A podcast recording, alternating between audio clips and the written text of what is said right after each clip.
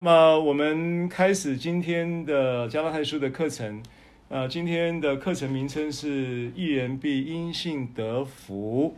啊，一人必因信得福。那我们先看一下今天的经文，《加拉太书》的第三章，我们从第九节看到十四节。《加拉太书》的三章的第九节到十四节。可见那以信为本的人和有信心的亚伯拉罕一同得福。凡以行律法为本的，都是被咒诅的，因为经上记着：凡不常照律法书上所记一切之事去行的，就被咒诅。没有一个人靠着律法在神面前称义。这是明显的，因为经上说：“一人必因信得生。”律法原不本乎信，只说行这些事的，就必因此活着。基督既为我们受了咒诅，就赎出我们脱离律法的咒诅，因为经上记着：“凡挂在木头上，都是被咒诅的。”这便叫亚伯拉罕的福。因基督耶稣可以临到外邦人，使我们因信得着所应许的圣灵。好，那这个是今天的经文的进度。那你会发现，就是呃两件事情在这一个经这段经文当中相对嘛，一个就祝福，一个就是咒诅啊，祝福跟咒诅。那呃九节呢，是我们上一次呢已经。呃，跟大家提到的这个经文，但今天我觉得我们要从这个经文再来切入啊。那因为从九节到十四节这个段落呢，呃，它其实就是从九节开始的时候，强调了以信为本的人有一个以信为本，在神的所制定的救赎的计划当中呢，他有一个以信为本的权益。这个权益就是与亚伯拉罕呢一同得福。这个与亚伯拉罕一同得福的字面上的解释啊，不是不是那个 together 啊，一同不是 together 的意思，一同的意思不是就意思就是说不是一起了啊。但是呢，它的意思应该会要解释成为说是跟亚伯拉罕同等的福，得同等的福。那亚伯拉罕的福是什么概念呢？那首先呢，我就解就是举一处圣经跟大家分享一下啊，就是亚伯拉罕到了晚年的时候呢，记载在创世纪的二十四章的第一节啊，创世纪的二十四章的第一节是亚伯拉罕晚年的时候。那这个很可能呢，呃，因为他活到一百七十多岁吧，应该是一没有记错的话，应该一百七十五岁。那他到晚年的时候呢，呃，他替替这个他的儿子娶媳妇儿啊。那那个时候有一节圣经记载在二十四章的第一节，经文说亚伯拉罕年纪老迈，向来在一切的事上耶和华都赐福给他。那这一个可以说是一句话呢。就把亚伯拉罕的大半生啊，都已经做了一个概略性的描述啊，因为这个年纪老迈，回顾他的一生，那这个摩西在受圣灵所感，在写这个这个创世纪的这些的记载的时候，他就特别强调亚伯拉罕的一生呢，因为向来。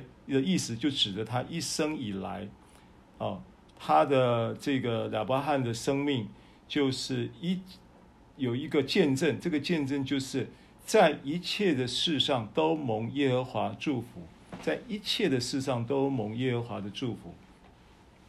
那当然呢，我们从圣经里面我们可以考察到亚伯拉罕的生平是从创世纪的十二章开始。在他出乌尔之前的事情并没有记载，所以就着我们在事实上的评断，我们可以从创世纪十二章以后开始来评断。十二章以前的我们不知道，只有亚伯拉罕跟神他们知道。但是呢，光是从十二章以后，就很明显的看到神应许赐福给他的这个事实，就一直没有这个话就没有落空过啊，在所有的事上都赐福给他啊。那我想这个是二十四章第一节的一个经文呢，来给你有一个亚伯拉罕的福的概念哈，因为在呃。三十，刚才我们读的三章的加拉太书的经文九到十四节里面，最后一节呢，它的结结语就是说，亚伯拉罕的福呢，因基督耶稣就临到了我们，所以我们外邦人，当然当时受信者是加拉太的信徒，加拉太是外邦教会，所以他们在呃这个受信者的立场，保罗发话的对象的立场。就临到他们，向他们发这个话的同时，也延伸到这个话的效力，也延伸到加拉太的外邦以外的所有的历史上，到过去、现在到未来的外邦人，都因亚伯拉罕，因耶稣基督叫亚伯拉罕的福都临到了我们。哦，那这个是第一个我想提一下的事情。第二个呢，我们就要把与亚伯拉罕一同得福啊，就是我们刚刚读的经文，可见那以信为本的人和有信心的亚伯拉罕一同得福。因为我刚刚把一同给你做了一个解释嘛，啊，就是亚伯拉罕，因为福这个东西其实是蛮笼统的，福呢在圣经中它其实是很具体的，啊，它不会是笼统的概念。就是说，常常我们在讲说祝福，祝福，这个祝福它是一个笼统的一个概念性的用语。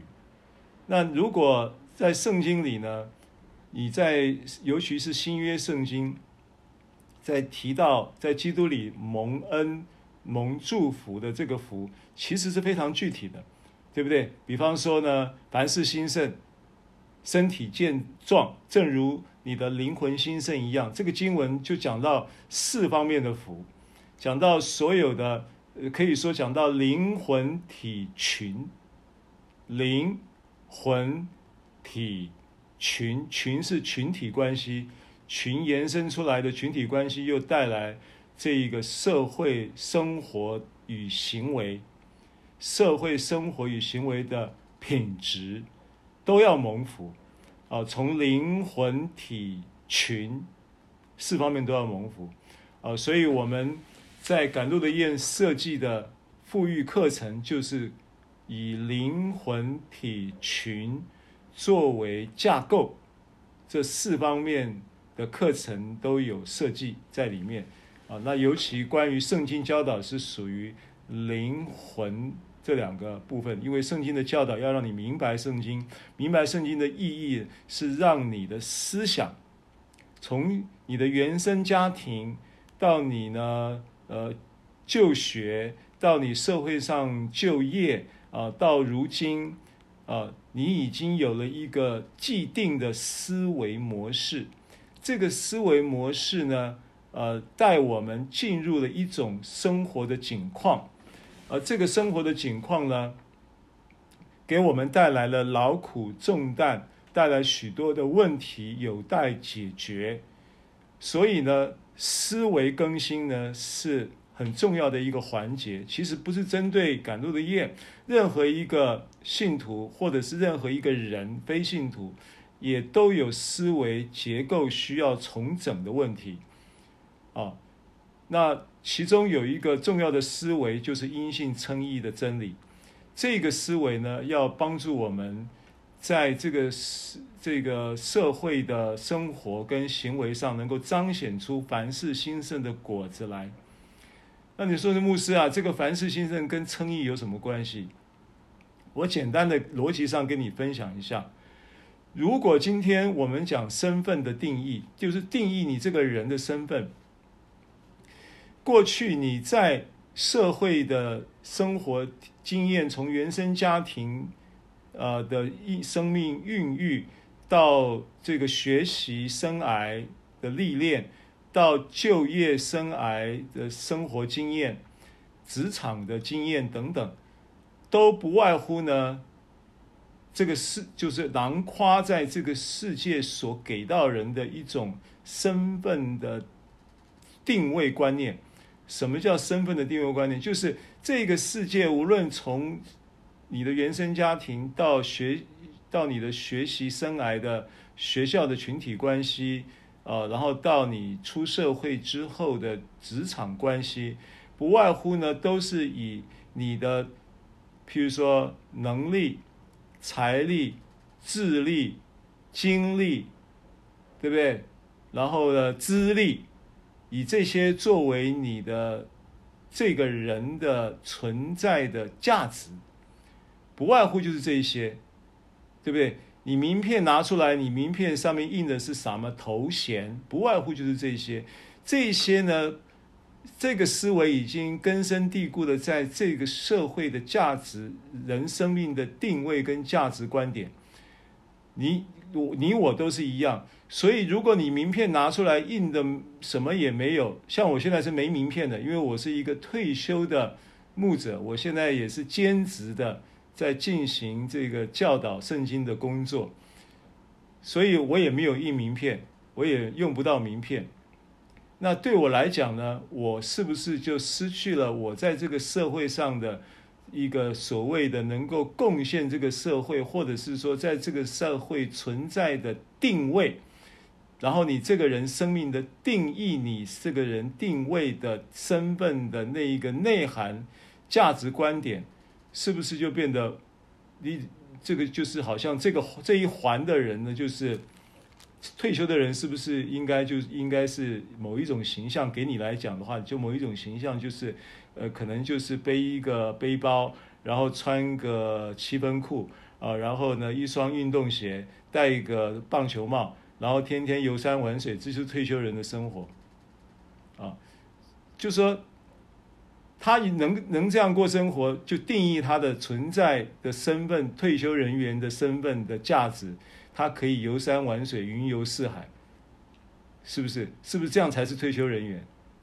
那我们像我们这种就不太像，对不对？很少看到我这个背个背包，穿个七分裤，穿个球鞋游游山玩水等等，不常。不是说这个事情不好啊，啊，就是说生活方式不一样。好，那为什么我会选择这种生活方式？我可能一天花个 maybe 平均大概 average 六个小时吧，平均每一天大概六个小时，六个小时的时间花在聆听神的道，花在查读圣经，花在整理讲章，花在练唱诗歌，花在很多很多关于这一方面的事情上面，因为我觉得这对我来说是我的一种。呃，粮食对我来说是我生活的需要，啊，那这是我我的存在是这样子。好，那话再说回来，普遍的我要强调的一点就是，这一个世界的人的所谓的价值观、世界观，或者是金钱观、生活观啊，这些观念呢，它不外乎呢，都是从这一个起点。就是从你的身份是什么，然后你对这个社会贡献了什么，或者是你是你的名片印出来是什么头衔来定义你的身份跟价值。光是这件事情就需要在你的脑袋里面做脑内的革命，光是这件事情就要在你的心底心里面做心田的革命。为什么呢？因为你必须回到圣经上来看神是怎么定义你的，看到造物主创造你的这一位天地海和其中万物的造物主是怎么定义你的，他是怎么看你的，而你依据他怎么看你，或依据他怎么定义你来过生活。当然，我并不是说从此以后你就不用管别人怎么看你。不用管这个世界怎么定义你，不是，我们不是要做鸵鸟，不是要带你出世，过一个出世的生活。我是要在这个过去你以这个世界跟世上的世人来如何看待你，或者这个世界怎么定义你，作为你存在的依据。现在呢，你必须改掉这个依据，改掉一个比这一个世界或者世人他看你的这个观点存在的定义的这一个认知更高一层的观点，跟更高一层的认知，就是神对你的定义跟神对你的认知作为依据。当你以这个为依据的时候，你的高度不一样。你看待你自己的眼光会变得更精准，会更正确，明白我的意思吗？我觉得这一点是非常非常非常重要的，是我们在讲称义的时候的一个核心价值，就是要改变你在过去自我定位的依据，你的自我价值的依据，你不是依据这个世上或者是世人。给给予你的身份跟定位，还有这个价值来定义你自己的生命，你要依据神对你的观感，神对你的定义跟定位来定你自己的存在价值。这样子，你就可以在这件事情上面摆脱那一个世界或者是世人对你。的价值定位带来的身份定义的痛苦，而能够恢复在基督里面，在那个称义的真理里面，能够有一个新的自我的存在的定义跟自我价值的认定，这样子你才会活得自由啊！因为真理就必叫你。我们必晓得真理，真理必使我们得以自由。啊，简单的一个概念性是这样的。所以，当我们在看到加拉太书这个经文的时候，首先我要跟你分享的就是第九节这边讲到这一个一同得福，就是你跟亚伯拉罕的有一个同等的祝福。亚伯拉罕如果如我们刚才在创世纪二十四章第一节所有一个蒙福的概念，叫做一切的事上都蒙福，这是亚伯拉罕的祝蒙福的见证。一切的事上都蒙福，一切的事包含了好事，包含了坏事，有很多不好的事情发生在你生命里面，也有很多好的事情发生在你生命里面。不管是发生在你生命里面的是好的事还不好的事，神都能够使这些事，让这些事使你蒙福。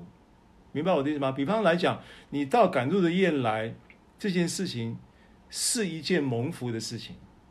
你来这里，不论你现在来了几天，然后你有什么样的看法或者有什么感受，你正在体验这一个过去你没有体验过的生活，你正在聆听一些过去你没有聆听过的圣经的教导。你正在感受一些你过去没有感受到的事情，也许你的眼睛正在打开，也许你的精神正在恢复，也许你的意志也正在重新要站立起来，对不对？啊，在这个过程当中，也许你正在挣扎，但我要告诉你的是，你起最起码你要先认意识到这是一件。这是一件蒙福的事情，这是神赐福给你的一个方案，神具体的赐福给你的一个行动方案，对不对？为什么是你呢？为什么就是刚刚新人名单有六个人？为什么就是你们这新这新新人名单这六个人呢？对不对？那你说成瘾人口可能六十万大军，成瘾人口可能上百万，在台湾了。那为什么是你在这里呢？那你不是被拣选的吗？你不是被特别挑出来要祝福的对象吗？就好像神挑亚伯拉罕一样啊！神如何挑选了、拣选了亚伯拉罕，你也要想到说，那如今我在基督里面，我也蒙亚伯拉罕同等的福的意思，就是我也在蒙神拣选的地位上，与亚伯拉罕一同得福。所以你是被拣选的，你是被祝福的。这件事情就是一个福，这是一个祝福的一个具体的事实。那依依据这个，你就要开始蒙这个各样的一切的事上都要开始蒙福，所以你会开始有一个蒙福的人生。这是今天开头一人必因信得福的一个一个一个课题的一个开场白。好，所以一同得福，这个得福呢，呃，因为新约圣经是希腊文写的，这个得福呢。它的福的这个希腊字呢，叫 eulogio，与与应该讲 eulogio，eulogio，eulogio 的这个字啊，这个字原文的编码呢，希腊字原文编码呢，字典的原文编码是二一二七，然后它是一个呃动词啊，在这里是一个动词，而这个词呢。它有几个意思，基本上有三个意思。啊，第一个意思是祝福，是动词的一个祝福。第二个意思呢是施恩惠，施恩惠。第三个意思呢是称颂，啊，开口称颂赞美。啊，这个是福，所以。你当你在祝福人，或者是你在蒙祝福呢，它含义有除了这个福，包含了我刚刚举例的啊，因为福是一个概念。那圣经中讲到福的时候，讲到这个福有福音，对不对？祝福有福音。讲到这个福音的时候呢，这个福音的事实就是耶稣基督为我们的罪死、定死埋葬复活了。这就是福的事实嘛，所以圣经讲到祝福的时候呢，这个福的内涵是非常立体，也非常清晰，也是很具体的。所以，因为耶稣基督呢，他这一个福音的事实呢，他钉死埋葬复活的这个福音的事实，就带来我们得以因为信耶稣基督而能够有一个新的义人的身份，而蒙义人因信而得的福。所以，义人必因信得福。这个是这个话，这个课程的名称主题，它的依据就是这个真理，它是有依据的。对不对？依据这个真理，而这个福又具体到可以说凡事兴盛，也可以具体到身体健壮，也可以具体到灵魂兴盛，也可以具体到凡事兴盛的，包含了你的财务是兴盛的，包含你的人际关系是兴盛的，包含你的你说人际关系，我现在家庭都已经快分裂了，没有关系的，神会修复，他会修复的。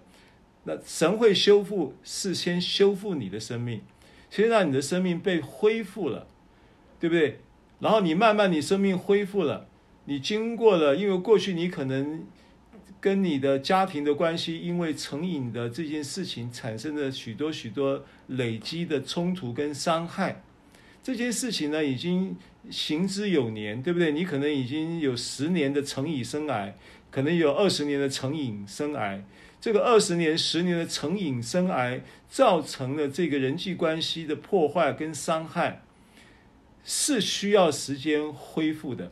不但你需要时间先恢复你在基督里面，而从神的观点所给、所要给到你的存在的价值跟身份的定义，来更新你过去。世界跟世人对你的观感而带来的你的身份的存在的价值跟身份的定义，这个需要你先有一个主观的自我的一个成长的过程。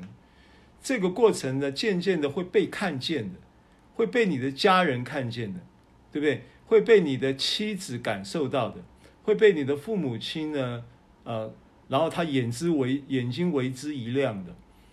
那既然你过去累积了十年、二十年的这一个所谓的啊、呃，这一个成瘾带来的关系的破坏跟伤害，那你当然也要给人家一点时间，给自己一点时间。没有个三年五年，你很难把你过去失去的信用额度再再能够恢复嘛。你在恢复你生命的过程当中，别人看见了，眼睛为之一亮的过程当中呢，他也在恢复，渐渐的恢复对你的信任额度。你的信任额、信用额度已经埋纳死了，对不对？你的信用额度已经破产了，你需要时间恢复。别人也需要时间，家人也需要时间，妻子、孩子都需要时间啊！你的、你的父母亲也需要时间，你的堂兄弟也需要时间来对你有一个信任额度的恢复。好，所以你不要着急这件事情，你要先确定一个重新出发的立基点，就是。我会蒙这些祝福，我的凡事兴盛，身体健壮，灵魂兴盛的福会临到我，而我的家人对我的那个观感，跟对我的那一个信任额度，过去几十年，呃，十几年来的那一个破坏跟伤害会恢复的。神会做事情在你身上，也会做事情在你家人身上，也会做事情在你跟你家人之间的关系上。对不对？所以你给自己时间，你给家人时间，你也给神工在你身上进行这一些生命恢复工作的时间。那这个时间呢？你说到底要多久？我若花十年破坏了这个关系，是不是得花十年才建立？我不知道，这个不是我，时间不在我的手里，在你手里，也在神的手里，对不对？这个速度的快跟慢，这个因人而异。所以呢，啊，因为我有有一节经文呐、有一节经文我我分享给你啊，诗篇，诗篇的第三十一篇，诗篇的三十一篇，诗篇三十一篇的十五节，诗篇三十一篇的十五节，十五节说。我终身的事在你手中，求你救我脱离仇敌的手和那些逼迫我的人。重点在上半节，我终身的事在你手中。如果你去查，呃，中英对照的版本的话，英文的版本呢，我记得他翻译的是我终身的时间在你手中。原文我还没有去查，但是英文版应该是 NIV 的版本。他就是讲，我终身的时间在你手中，时间在神的手中，Amen。好，所以最起码呢，你就要理解到这个真理，就是说，把这个部分的时间呢交给神，让神来成全。你不要用你自己的肉体想要缩短时间，肉体没有办法解决你生命的问题，要让神来帮助你。让神来主导这件事情，好吗？所以亚伯拉罕的福的这个福呢，与 logo 与 logeo 的这个字，它就有三方面的意义，对不对？这三方面的意义呢，第一个就是具体的祝福，我刚刚讲了很多的项目啊。然后第二个是施恩惠，意思是什么？什么叫施恩惠？谁是施恩惠的施恩者？神嘛，神施恩给你这个福，不是你赚取的，明白吗？不是你赚取的，所以追求幸福这四个字是世界的靠肉体或者是这个世界给到人的一个价值观，说幸福需要去追求，但是在圣经里面的福，他说是神施恩给你，是神主动给到你的。既说施恩就不是赚取，就是神给的，明白吗？啊，所以神是祝福的源头，神是赐福给你的源头，是所有祝福的源头。你说有没有证明？圣经有证据吗？有，圣经有证据。为什么？创世纪第一章啊，创世，你要知道，整本圣经第一次出现“祝福”这个词。就在创世纪第一章，第一次出现这个词是第一章的二十二节。二十二节说：“神就赐福给这一切，说滋生繁多，充满海中的水，雀鸟也要多生在地上。这是第一个赐福，赐福给赐福给所有的受造物。这所以说，神是不是源头？神是源头啊。然后对着人的赐福的第一次赐福在哪里？在二十六节。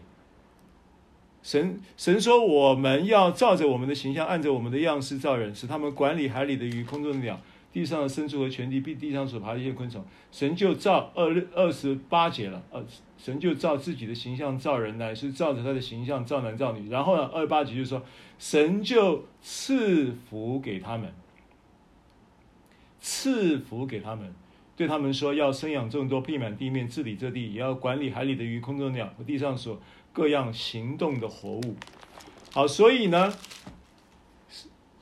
神是赐福的源头，所有祝福的源头是神，对不对？你如果今天掌握到了这一个蒙福的原则，你就开始领受祝福，因为所有的祝福要临到你的条件只有一个，就是相信而已。相信就是一个启动这个祝福倾倒在你生命当中的唯一的枢纽。相信，没有其他的，哦，所以如果你说你要追求幸福，那你也可以追求信心，可以啊，你可以跟跟神啊，你可以，那你说怎么追求主？你牧师，我怎么追求信心？我打坐吗？还是我练功吗？不是，练功打坐都不能有信心，信心就听到就有信心了，因为信是由于听，听是由于基督的话。这是罗马书十章十七节的原文翻译。罗马书十章十七节说：“信道是从听道来的，听道是从基督的话来的。”原文呢，它其实是信是由于听，就是信心是由于聆听，聆听是聆听源自神的道，就是基督的话，基督的话，尤其指的是福音，聆听福音的道。聆听永生的道，聆听十字架的道，聆听复活的道，这就是追求信心的具体的行动。好，所以呢，这个这一个赐福，这个叫做 eulogio，eulogio，eulogio 这个有了有了这个这个这个字的两方面的说明了。第三方面叫做称颂或者是赞美，啊，所以称颂或赞美就牵涉到什么？牵涉到你所说的，对不对？也牵涉到别人对你所说的。因为站在一个得福的立场，你是一个被赞美或者是被称颂的对象，这是一种祝福。所以你如果要祝福人呢，你还没有什么，你说我没有办法，我自己现在都自自身难保，我没有办法祝福人。哦，不可以，你可以祝福人，你只要是有明确立具体的对人的赞美，那就是一种祝福；对人的称称许就是一种祝福。啊，那站在一个蒙祝福的立场上，你是蒙神称许并且蒙神赞美的。对不对？你是这样的对象，那神赞美你什么？你说我也没什么优点，神怎么赞美我？不，神现在看你是在基督里看你，他看你是公义的，对不对？他看你是可爱的，他看你是美好的。那你要从哪里去理解到神看你是公义的，神看你是可爱的，神看你是美好的，神看你是智慧的？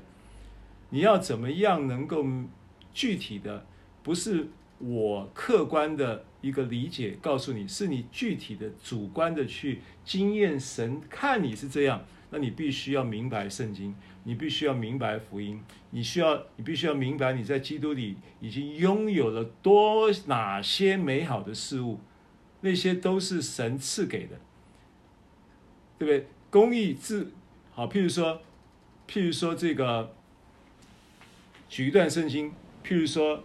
哥林多前书一章，你翻到哥林多前书第一章二十六节。哥林多前书的第一章的二十六节，看到这一段圣经，哥林多前书的第一章的二十六节，经文说呢，弟兄们啊，可见你们蒙召的，按着肉体有智慧的不多，有能力的不多，有尊贵的也不多，是不是啊？这个讲哥林多人，也等于在讲你啊，是不是？也等于在讲我们了，是不是？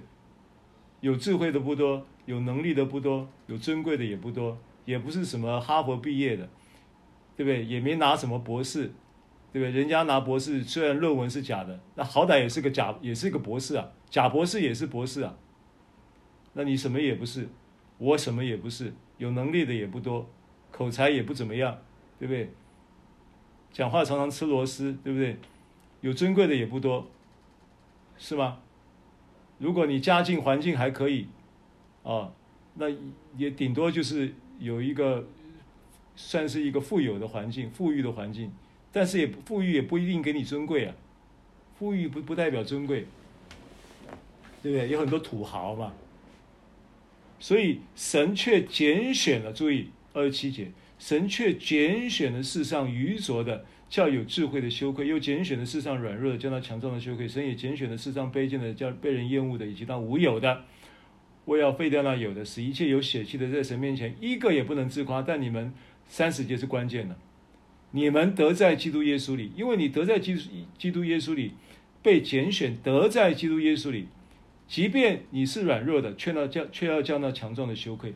即便在世界跟世人的观点看你是什么卑贱的，是被人厌恶的，甚至是无有的，但是却要因着神所拣选的这一个卑贱，在卑贱中看到了尊贵，看到你如何从卑贱变成是成为尊贵，如何被人厌恶又成为可爱，如何那无有的又成为样样都有。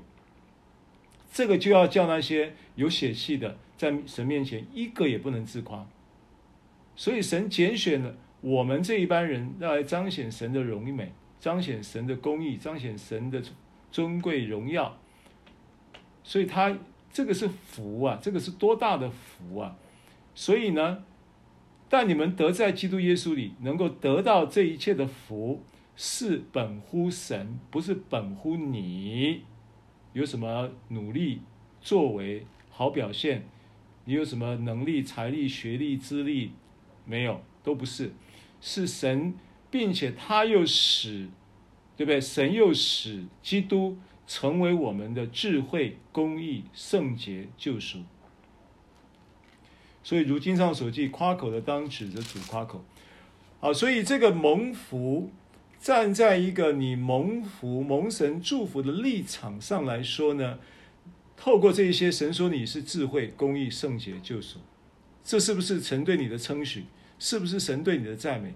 你要把这些话领受进来，这就是领受祝福啊，并且呢，你在这个、这一个、这一个另外一个立场，就是你在一个祝福人的立场来看的话。你也可以对你的特、你的、你的同伴，对你现在在一起的弟兄，对你的呃同工，对你的呃孩子，对你的丈夫，对你的妻子，对你的呃父母亲或者是朋友，都可以有这样的祝福，对不对？啊，因为华人的这个文化里面就有一个文化，就是说好像不太好。去讲自夸自己的，呃，这个什么妻子啊，就要说贱内，对不对？啊，然后呢，就不好夸自己的孩子，说小犬，这个都是过去的传统的世界的那一个对于人文化或者是人对人之间的那一种所谓的呃呃世界的观点，呃，不是圣经的观点啊，所以。与与 logeo 这个字，我就先讲到这边。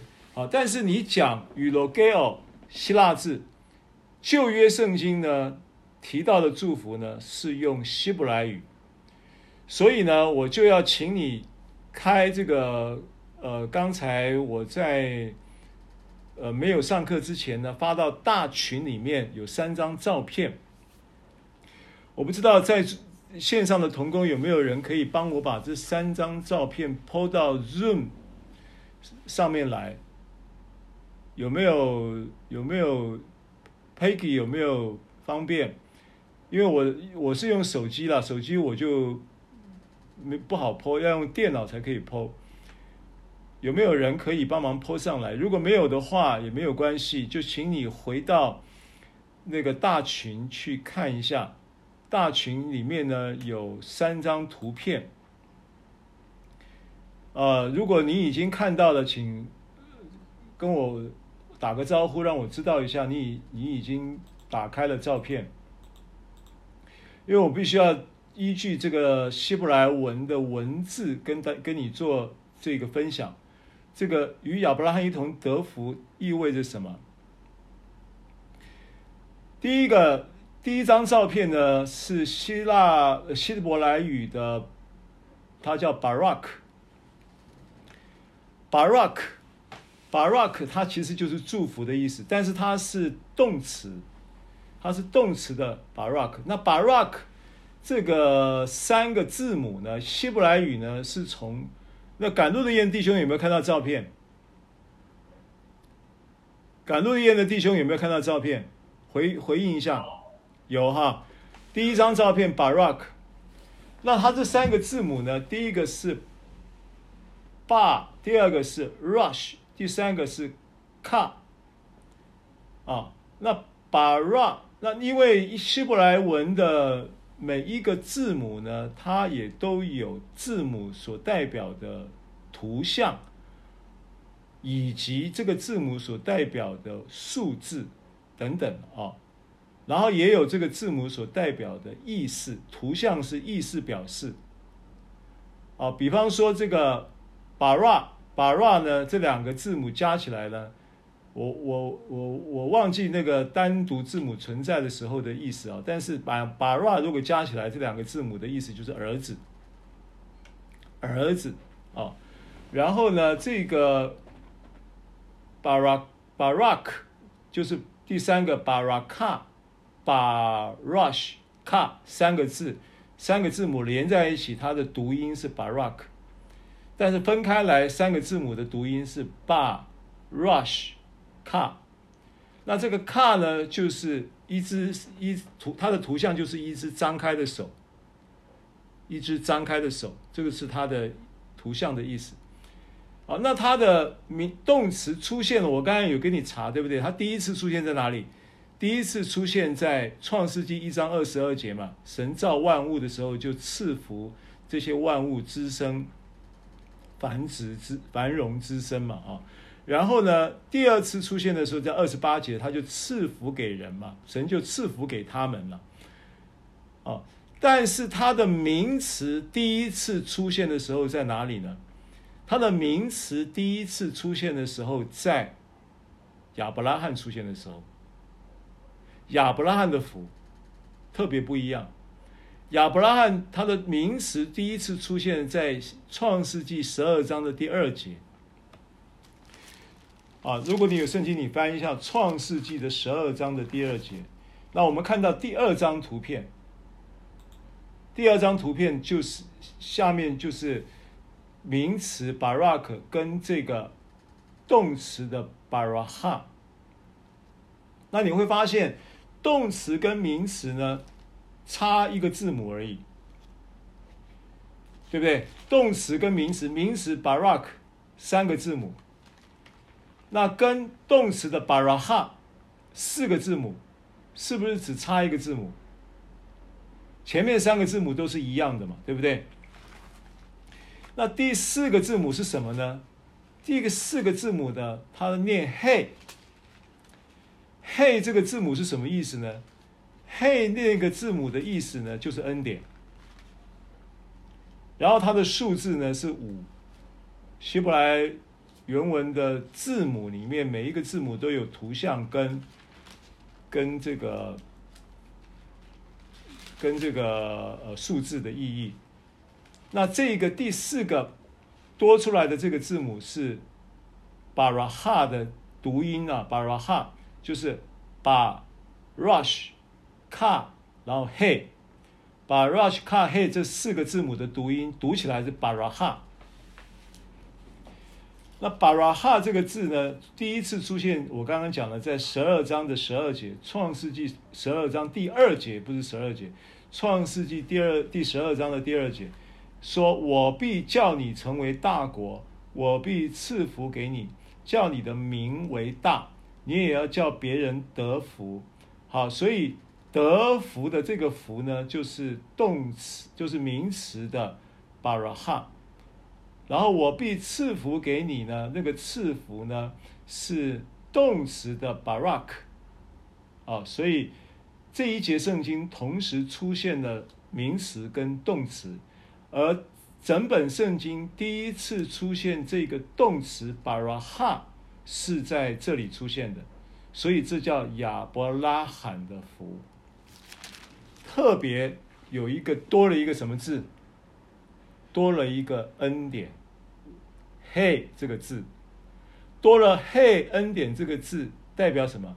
代表亚伯拉罕的福是恩典的福，所以亚伯拉罕是因信称义的第一人，他得了因信称义的福，是他的第一人，作为亚伯拉罕作为第一人，也作为这个恩典因信称义之福的代表性的人物，有这么一个意义了啊。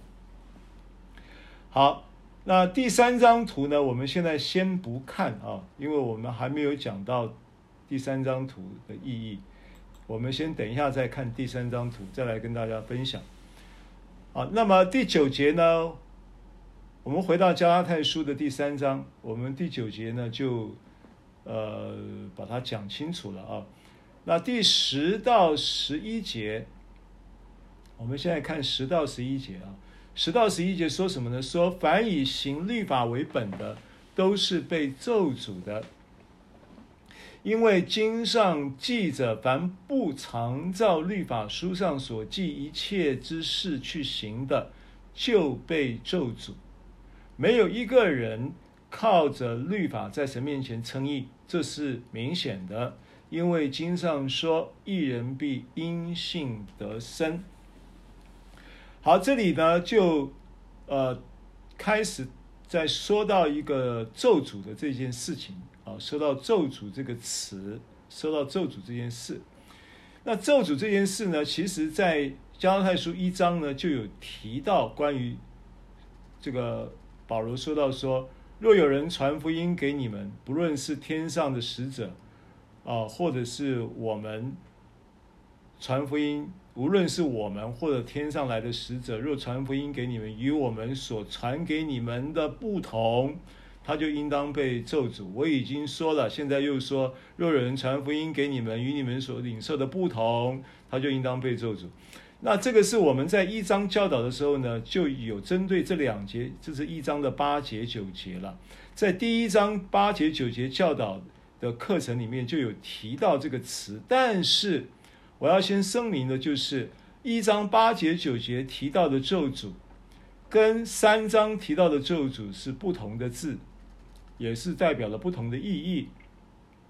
所以我们稍微提示一下，一章八节九节的这一个咒诅呢，它叫阿那阿那阿那提玛，阿那提玛阿那提玛阿那提玛呢这个字呢。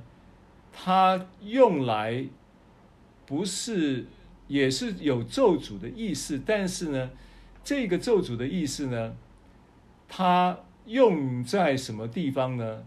它不是用在刚才所说的那个咒诅啊，加拉太书三章所说的咒诅。加拉太书三章所说的咒诅呢，叫做卡塔拉。卡塔拉呢，这个咒诅呢，就是我们一般。我们所领会的啊，关于就是譬如说邪术型的咒诅啦，啊，或者是蒙到一些这一个邪术咒诅的影响而带来一些咒诅的现象，啊，所以有人在解释这个咒诅的时候，就是说，呃，有一些真的是超自然的邪术型的咒诅会临到人的生命呢，啊，就是用一些。有一些这个呃宗教里的邪术的咒诅的施行者，他会把一个人呢做成一个稻草人的那个样子，像一个手掌心这么大，对不对？啊，然后这个人呢，就是把他定义成为他想要咒诅的某一个对象，然后他就施行了某一些咒诅的法术，然后就在这个稻草人身上就插针。然后插针的同时呢，那个人呢做被做法的那个对象就会忽然间心肌梗塞啊，或者是忽然间倒地啊，或者是怎么样呕吐啊，或者怎么样肚子痛，然后三天三夜睡不着觉什么等等的，这种邪术的咒诅啊，那这个就是卡塔拉在讲的这种咒诅的概念。那有一些咒诅的影响呢，在当然这个邪术跟我们信徒是无关的啊。你是信耶稣的，我跟你讲，任何的咒诅、邪术的咒诅，在你身上是一点效力都没有的。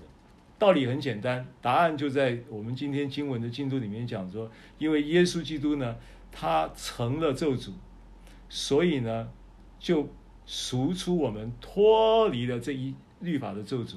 当然，加太书在讲律法的咒诅，跟我刚刚所说的邪术的咒诅是不同的，但是所有的咒诅呢，都在基督耶稣里的十字，因着耶稣基督的钉十字架，他代替了所有的咒诅，以至于这些赎出我们脱脱离这所有的咒诅，包含律法的咒诅，包含邪术的咒诅之余，我们就蒙只有蒙祝福的余地了，我们就没有蒙咒诅的份了，因为咒诅已经被耶稣基督完全。过去、现在、未来，所有的咒诅都已经背负了，都已经都已经在跟耶稣基督钉在十字架上了，对不对？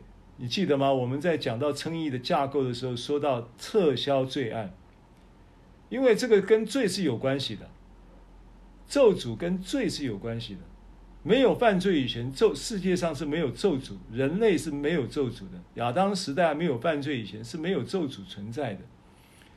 咒诅不是从神来的，咒诅是从罪来的，罪带来的。那耶稣基督定定罪了罪，也定了罪案，然后也撤销了一切，在十字架把一切都定在十字架上面，撤销了。所有的有碍于攻击我们的字句都已经定在十字架上了，就意味着咒诅已经完全被注销，过去、现在、未来的咒诅都被耶稣基督一笔勾销。所以，我们这个咒诅是不会临到我们的，这是这是第一个我要强调的。而在一章的八节九节讲的这个咒诅呢，它有两个主要的意思。第一个意思呢，它其实是。出现在路加福音二十一章五节的时候，它是指着一个贡品，就是祭物，就是当你献祭贡品，有一个礼物要献给你所祭拜的神的时候，那个贡品、那个祭物是那个祭物是献给神的，是贡品是不可以取回的，所以是说出了某一种叫做你不可收回的那一种咒诅的话语。而那个话语是不可收回的，就好像你今天诽谤一个人，或者中伤一个人，对？比方说这个最近这两天的新闻，这个周玉蔻呢，啊，这个诽谤诋毁了张淑娟，说她是张孝颜的情妇。这件事情呢，张淑娟昨天提告了，但是提告就算是诉讼程序进行完成。然后呢，诉讼的结果呢，他也张淑娟胜诉，然后呢，这个周玉蔻得到了法律应有的制裁等等赔偿，不管多少钱还是什么等等，也不能够把这一个已经说出去的话带来的伤害呢消除。啊，所以有人说呢，这一种话的话语的伤害呢，这种话语的。这这种这种如贡品般的伤害呢，就好像是一个呃被刺破的枕头，因为被刺破的枕头呢，当它被刺破裂开之后，这个枕头里的棉絮就会随风在街上飘去。如果你把一个刺破的枕头在十层楼高的窗户上面抖一抖，就会抖出刺破的枕头的许多的棉絮，而这个棉絮呢，被风吹散飘去之后是收不回来的。这是一种咒诅的这一个 anathema 啊啊 anathema anathema 这个字的其中的一个意思。然后第二个意思呢，这个字 anathema 它也有同样的一个字，是英文的字，它用来什么？用来作为开除宗教的教籍啊，譬如说你你归属在某一个教会，有一个会籍被开除掉，它也是用 anathema 这个字，所以它跟 katara 是不一样的意思。所以我今天主要是要讲三章的这个事情。如果你对于一章八到九节的这个课程呢，有兴趣你可以回头去听录音。好，那 katara 呢，这个希腊字，它就是咒诅的意思啊。那这个咒诅呢，它就呃，就是要从希伯来文来看的话呢，我们就要看到呃，因为按照加拉太书三章在讲的这个咒诅。它用在哪里呢？它用在以行律法为本的，不是以信为本的。以行律法为本的，就是被咒诅的。那以行律以行律法为本的，都是被咒诅的。这一个话的依据是依据什么真理？保罗这样说，是依据说以行律法为本的，就是会被定罪的。所以，当你行律法为本的这个立场上呢，你就要看见，基本上他的归宿啊，以行律法为本的人，跟以性为本的人是有不同的这个宿命的。以行律法为以行律法为本的人的宿命就是被定罪，以信为本的人的这个宿命就是蒙祝福。马亚，而且是亚伯拉罕的福，是恩典的福，是亚伯拉罕的福，是在一次一切的事上都蒙福，而且还叫别人因你得福的这种福，啊，那这是等级很高的祝福了，恩典的福。所以，如果以行律法为本的人的宿命是被定罪，所以被咒诅，当然也就是被定罪的结果而已。这是理所当然的，因为人是在最终定罪中被咒诅，是在定罪的状态中，也同时活在被咒诅的状态里。所以定罪本身呢，它带来咒诅的结果，就是你要有这个概念哦。所以圣经上已经很明确的给到我们一个福音的宣告说，如今那些在基督耶稣里的就不定罪了。如今那些在基督耶稣里的就不定罪了，而这一个这一个宣告它很重要的，你就要把它理解说，如今那些在基督里的就不被咒诅了，咒诅也都无效了。那你说那这样子真的那么好吗？那我相信那个邪术的咒诅不会临到我，可是呢，还是有很多人的咒诅啊。对不对？人会有咒骂呀，会有咒诅在我身上，都无效吗？我跟你讲，都无效。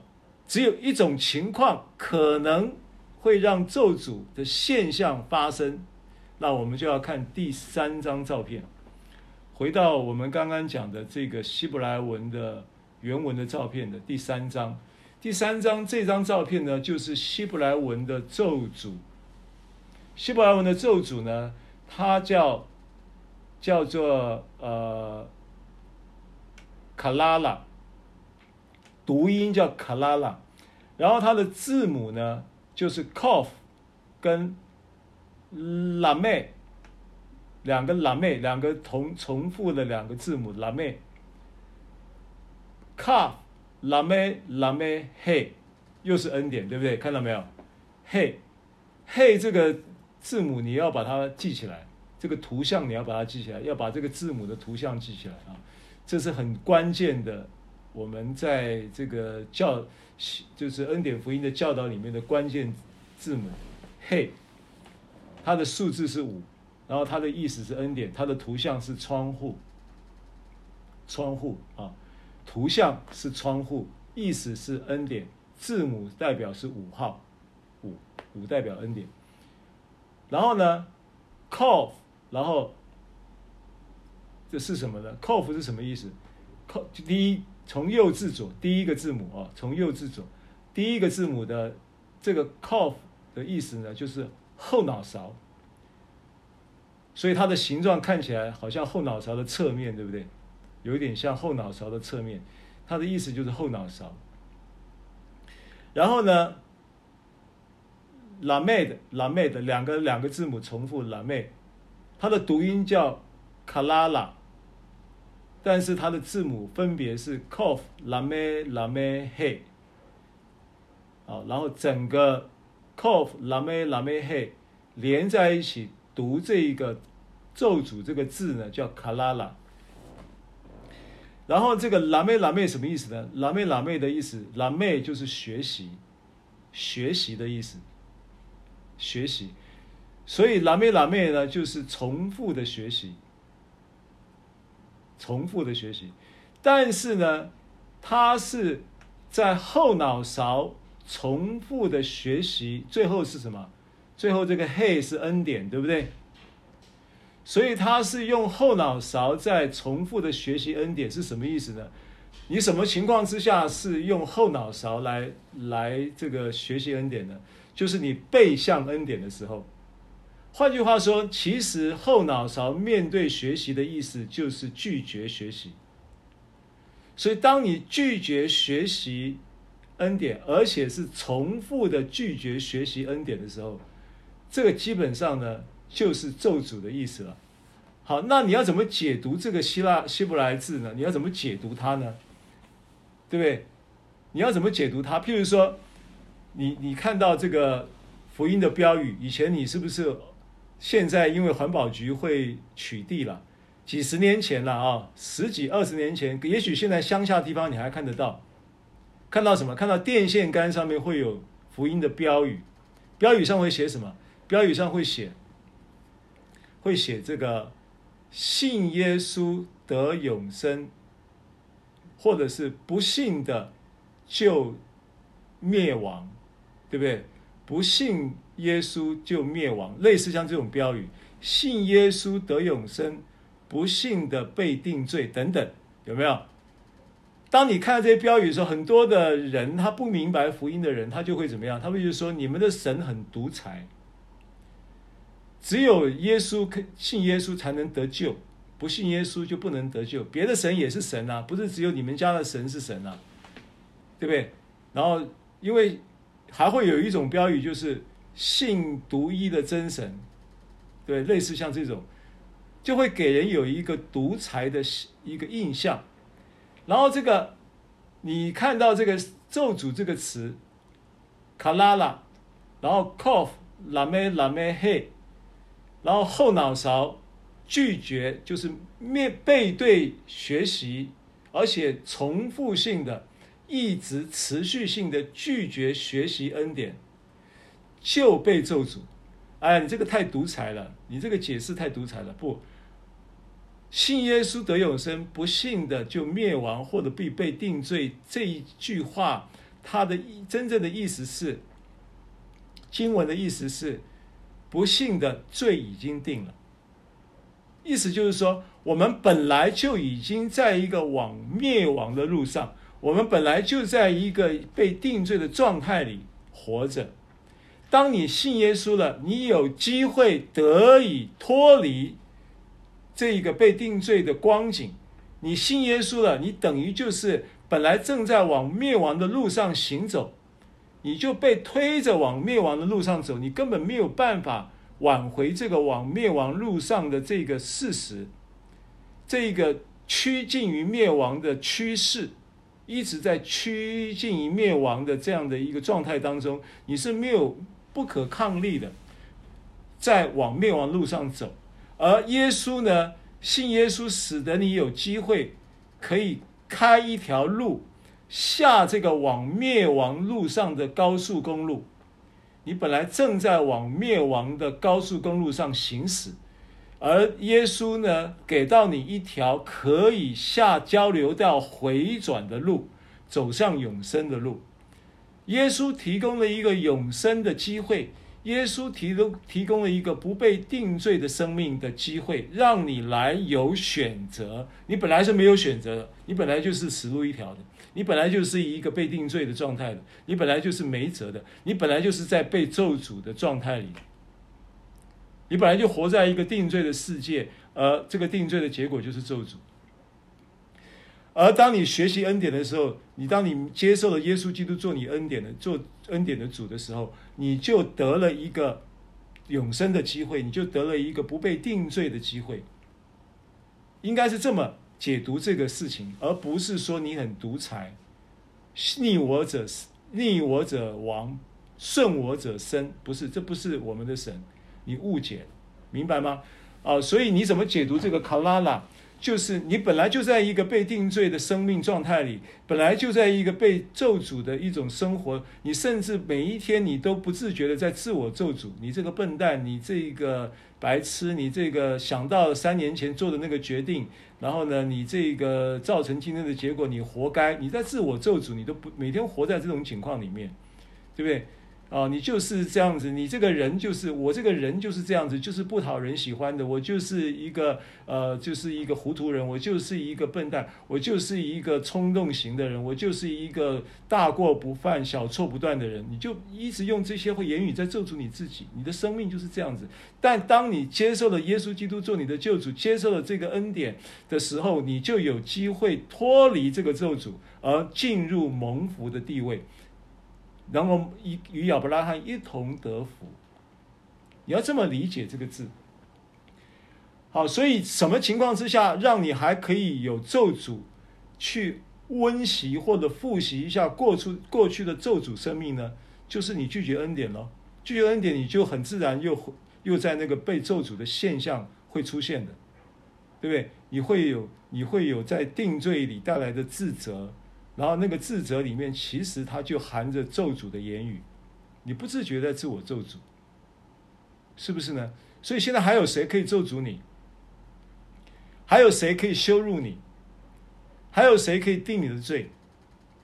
魔鬼也没办法定你的罪，人也没办法定你的罪，因为你是公义的，你是圣洁，你在基督里面的身份是确定的。但是你在这一个身已经确定的身份的认知里面，却是常常迷糊的。九一百次的羞辱，或者一百次的定罪的声音，有九十九次是来自于你自己。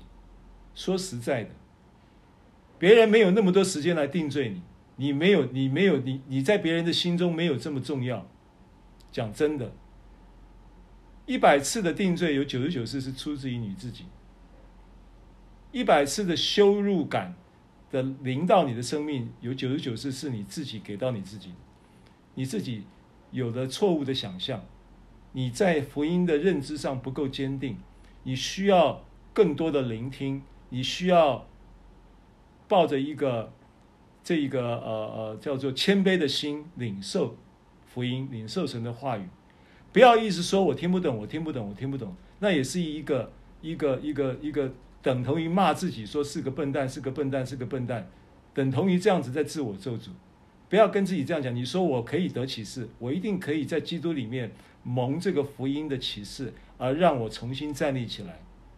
你要这样子来称许你自己，这就是祝福的原则。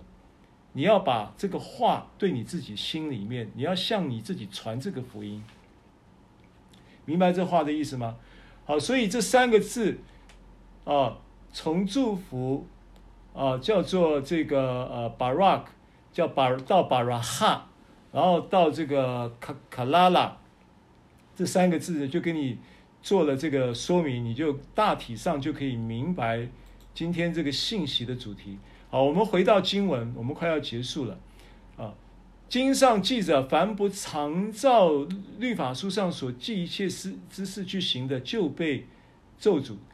你要注意到这个咒诅了，很容易临到人的原因是不常造。常的意思是什么呢？常的意思就是持续。持续，我跟你说，行律法为本的真的很辛苦，行律法为本靠肉体真的很难。你做了十件的好事，有一件不太完美，有瑕疵，那一件就成为你拿来被别被人或者是被你自己拿来来定你自己的罪，或者是咒诅你自己的缘由。所以不常造，其实不是意志性的问题，不是你的意志的问题。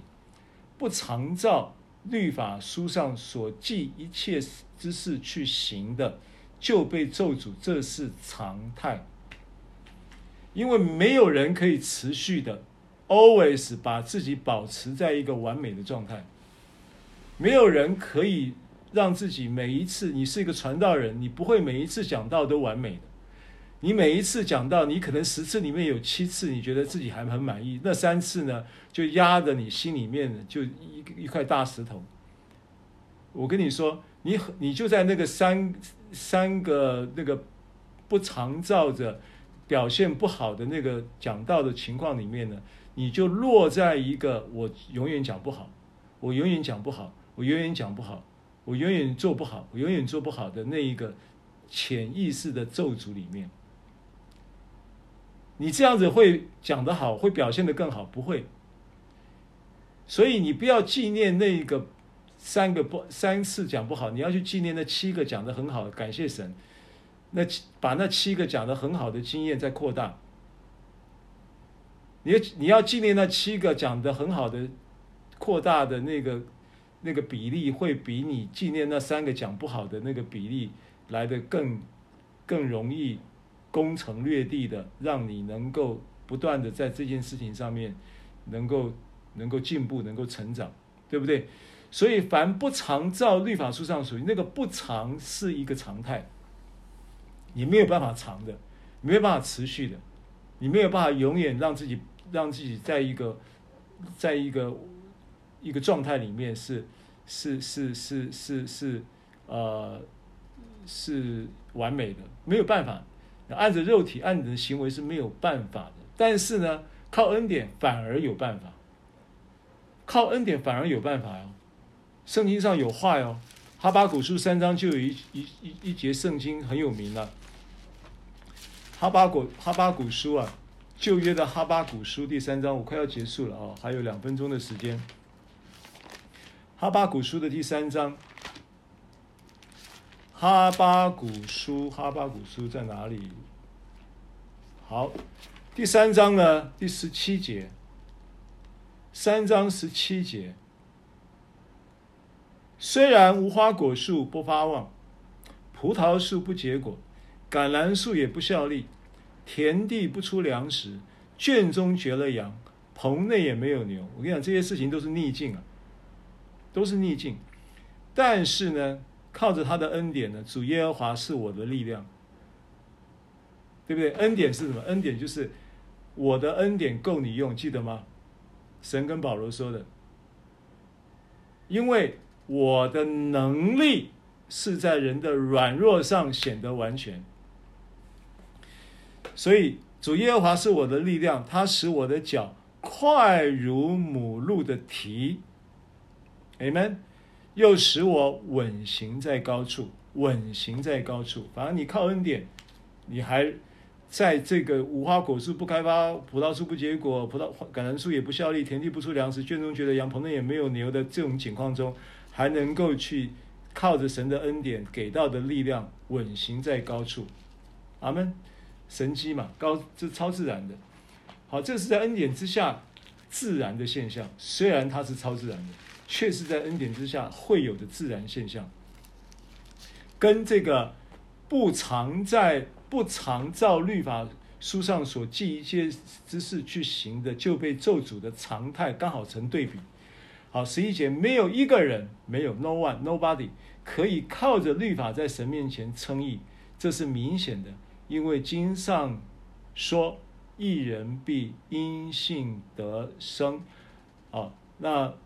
今天因为时间的关系呢，我们呃一人必因信得福这一个这一讲呢，我们今天就是第一讲上集啊。那我们会在下一周继续这个一人必因信得福的课程主题。啊，以以上分享，请云敏牧师带我们做一个结束祷告，谢谢。阿爸天父，我们很感恩，谢谢你将一人珍贵的身份赏赐给我们，使我们得称为神的儿子。阿门。一人必因信得生，也得福。阿门。我们已经在这一个真理的当中。主帮助我们的心思意念能够转向你自己，转向你的恩典。阿门。主，谢谢你那些在基督耶稣里的救赎定罪了。是。主让弟兄姐妹有这一个真理的认知反应。阿门。负面思想的时候，那些的定罪的思想，通通拒绝它。阿门。谢谢你，因为我们在你的 Barak 里面，是在你的祝福当中。主，艺人就是因为祝福，所以才得称为艺人。是。主，我们的身份从头到尾都是被祝福的。阿门。主，你在创立世界以前，主你就已经预定我们得祝福。对。因为祝福我们，所以创造我们，所以我们回到被祝福的本位。对。主，奉耶稣名祝福我们所有的弟兄姐妹，呃，赶路灵验的弟兄，还有线上弟兄姐妹。口都能说祝福的话，是心都能够想祝福的事情。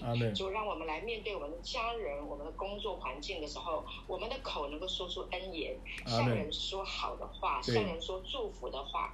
主啊，谢谢你，我们可以向弟兄姐妹说：愿你的身体健康，愿你平安，愿你喜乐，愿你被恩宠，愿你深深被爱。主啊，让这些祝福的话都在我们每一个人的口中。是。主好，让我们的环境充满祝福。主啊，谢谢你，让这个道继续。加深在我们生命当中，在每一个人身上能够结识三十倍、六十倍、一百倍。对，一人必因信得福，得生活着。谢谢主，生生不息的活在我们当中。是，感谢耶稣，我们将荣耀爱戴归给你，奉耶稣的名祷告。阿门。谢谢大家收听收看，我们下礼拜见，平安。谢谢，谢谢。